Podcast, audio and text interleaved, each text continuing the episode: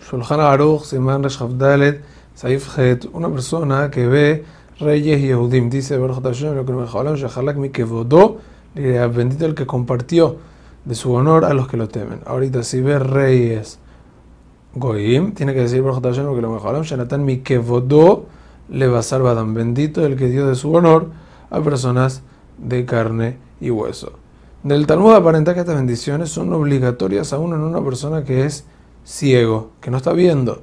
Sin embargo, el Perimegadim dictamina que si es ciego de nacimiento, que las diga sin mención del nombre de Hashem.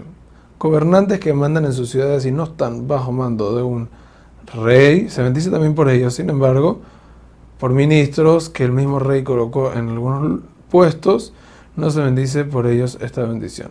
Una persona que vio un rey y no sabía que lo era y se enteró después, no bendice porque ya no está frente a él. Estas bendiciones se aplican en caso también de haber una reina. Afilu que en teoría por peritud no se debe ver, pero lo que no se puede fijarse.